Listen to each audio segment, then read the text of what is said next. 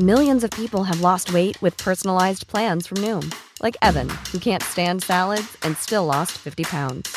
Salads, generally, for most people, are the easy button, right? For me, that wasn't an option. I never really was a salad guy. That's just not who I am. But Noom worked for me. Get your personalized plan today at Noom.com. Real Noom user compensated to provide their story. In four weeks, the typical Noom user can expect to lose one to two pounds per week. Individual results may vary. Letras Libres presenta Cine Aparte con Fernanda Solórzano. Bienvenidos a Cine Aparte. Gracias por darle play a esta nueva entrega.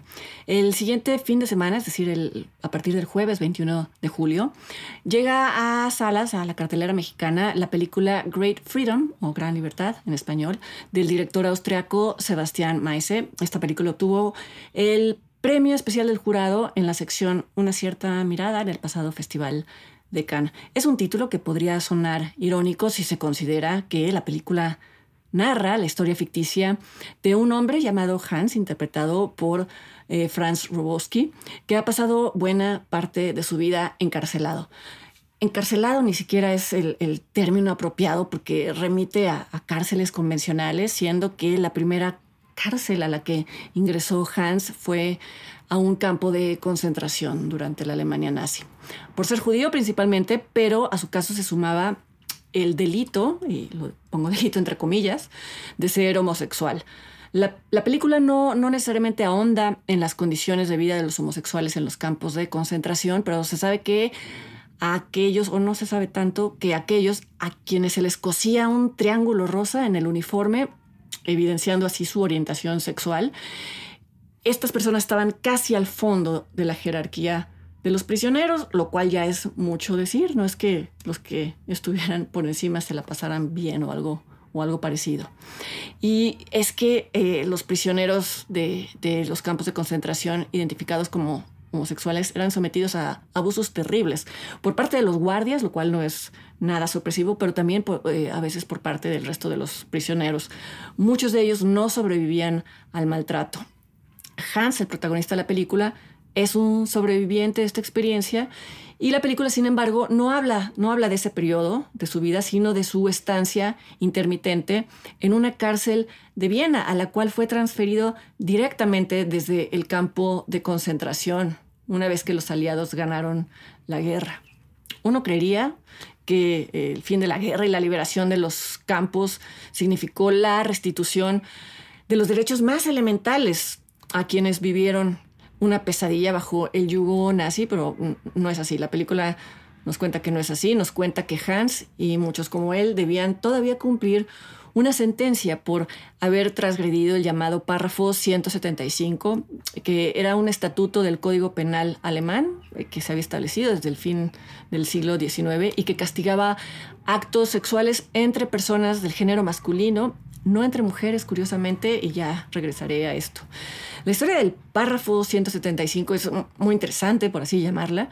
Me siento tentada a hablar de ella aquí, pero la película no lo hace porque su intención y sus temas son otros o son los mismos, pero abordados desde otra perspectiva y pues yo quisiera respetar esa, esa intención. El propio Sebastián Maese eh, dijo que no quería que Gran Libertad se inscribiera directamente en el subgénero de películas que narran momentos claves en la lucha por los derechos de la comunidad LGBT, aunque por supuesto que indirectamente lo hace. Es solo que la puesta en cámara de Gran Libertad no tiene los elementos de una película de denuncia social, no está construida de esa manera. Ni su guion ni, ni su estética. Vamos, es una historia mucho más íntima, con excepción de las últimas secuencias. Todo transcurre al interior de la cárcel y aún dentro de la cárcel hay muy pocas tomas abiertas o tomas grupales. La mayoría de las escenas transcurren en la celda de Hans, a veces en, en la penumbra otras escenas que involucran a otros personajes describen sus interacciones con otros prisioneros, algunos de ellos hombres que había conocido antes de la guerra, otros hombres que conoce ahí mismo, y la relación más interesante de todas con otro prisionero llamado Víctor, interpretado por Georg Friedrich. Casi estoy segura de que al decir que Hans entabla una relación muy interesante con otro hombre dentro de la cárcel, eh, se podría dar por hecho que se trata de una relación sexual, una relación amorosa o ambas, porque esa es eh, un poco la fórmula narrativa en ciertas películas, en, ciertos relatos. Pero una de las cosas más interesantes de Gran Libertad es que no sigue ese camino, no desemboca en lo previsible. Basta saber que eh, el mencionado Víctor, a quien Hans conoce desde su primera desde su primer ingreso a la cárcel en 1945, cuando es transferido desde el campo de, de concentración, es un hombre rudo, es un hombre incluso homofóbico. En el primer encuentro que tiene con Hans le hace saber con mucha utilidad que él es heterosexual, como marcando su límite, y reacciona muy muy mal cuando los guardias lo obligan a compartir celda con el recién llegado. Víctor es un asesino condenado a cadena perpetua, lo que significa que va a estar ahí siempre en esa cárcel, va a estar ahí cada vez que Hans sea arrestado y encarcelado de nuevo. Y esta constancia por así llamarla, por parte de Víctor, es un, es un factor central de la historia. ¿Por qué? Porque los reencuentros entre ambos van moldeando su relación, insisto, no de la manera en la que muchos esperarían por ser parte ya de una fórmula narrativa. Lo que sucede entre estos dos hombres es insondable, es difícil de descifrar, ya no se diga de describir, pero sin duda es algo profundo, es algo trascendente. Víctor nunca deja de mostrarse duro con Hans. Hans nunca deja de parar en seco los intentos de Víctor por humillarlo, pero la situación de ambos es tan desoladora que eventualmente comprenden que han construido un vínculo y que ese vínculo los mantiene a salvo de la marginación y de la deshumanización total. Así que, por supuesto, en esta película hay una crítica tácita a las leyes y los estatutos inhumanos basados en, falacias. Me refiero, por supuesto, al párrafo 175 y, por supuesto, las persecuciones del Tercer Reich. Pero se centra, como ya dije, en los cambios muy sutiles y compasivos de la relación entre Hans y Víctor. Y en ese sentido, buena parte del peso de la historia de la película recae en las actuaciones de Robowski y de Friedrich. Son cambios muy sutiles que se observan, por ejemplo, en su lenguaje corporal y que además no se presentan de forma eh, cronológica o lineal al espectador. El guion altera las líneas temporales eh, que se distinguen entre sí tan solo por una breve aparición en pantalla del año en el que comienza cada línea temporal y que se distinguen también por los cambios físicos y de carácter de los protagonistas, que insisto, son muy sutiles, no son estos cambios físicos burdos que a veces o más bien no se logran con prostéticos, etc. En este ir y venir del tiempo se aprecia la construcción de la alianza entre estos dos hombres, pero también eh, hay otra función escondida, que es que eh, esto permite ver que para estos dos personajes el paso del tiempo no tiene ningún significado, es decir, no hay progresión. En el caso de Víctor y su cadena perpetua no hay una luz al final del túnel, en el caso de Hans, es un caso todavía más desesperanzador. Él no ni siquiera cometió algún delito y, por otro lado, la liberación de Alemania no se tradujo en libertad para individuos como él. Decía que la película no ahonda en las particularidades del párrafo 175, pero hay una escena de la película que creo que sí se entiende mejor conociendo una de sus particularidades. Es la escena en la que uno de los hombres con los que se involucra Hans dentro de la cárcel le propone eh, huir a Alemania Oriental una vez que salgan de ahí y se refiere al hecho de que en 1969 el párrafo 175 se abolió en la, en la Alemania comunista. Incluso en una escena también se ve a Hans hojeando un ejemplar de la revista Der Spiegel en donde se, da esta noticia. Lo que llama la atención es que en la Alemania occidental la ley estuvo vigente hasta 1994, es decir, tardó 25 años más en desaparecer. La razón oficial para conservarla eh, por parte de los aliados era que por ser un estatuto previo a la, a la Alemania nazi, entonces no les correspondía a ellos revisarlo, lo cual pues es un argumento muy débil por donde se le vea. Si les interesa la historia del, del párrafo 175, les recomiendo mucho el documental párrafo 175 del año 2000, dirigido por Rob Epstein y por Jeffrey Friedman. Este documental se puede ver por ahí o está en línea el, en el canal de Criterion, en el Criterion Channel, que en teoría se puede ver solo en Estados Unidos, pero bueno, también hay formas de llegar a él.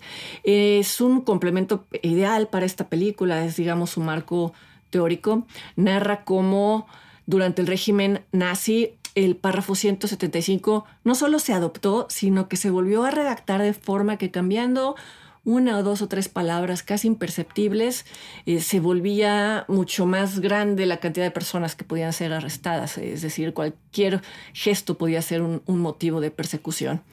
Eh, explica también por qué en Alemania las, las razones de la penalización no eran, no eran religiosas, morales, como en otros países en donde también se, se, penalizaba la homosexualidad, sino que eh, eran razones que perseguían metas muy concretas.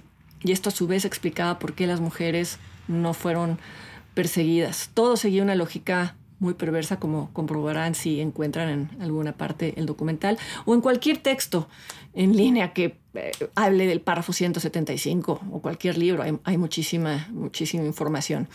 Repito, la película parte de ahí, pero es una pieza, es una pieza aparte. Es la historia de un sobreviviente de uno de los crímenes colectivos más espeluznantes de la historia, que, sin embargo, después de eso sigue siendo considerado indigno de reincorporarse a la, a la, sociedad.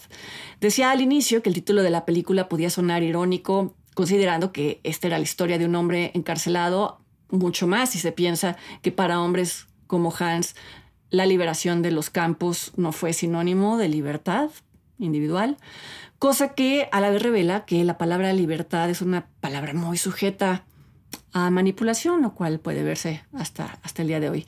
Pero visto por otro lado, quizá el título no sea tan irónico. El último acto de la película, que no, no voy a describir, no voy a revelar, deja ver cómo el protagonista decide su propio destino en un acto que parecería contrario al sentido común. Pero bueno, como si en la Alemania de mediados del siglo XX hubiera imperado el sentido común. Todo lo contrario, brilló por su ausencia. Gran Libertad de Sebastián Maise puede verse en varias salas del país. Consulten la cartelera en internet y yo los invito para que me acompañen la siguiente semana aquí a otra entrega de cine aparte. Hasta entonces.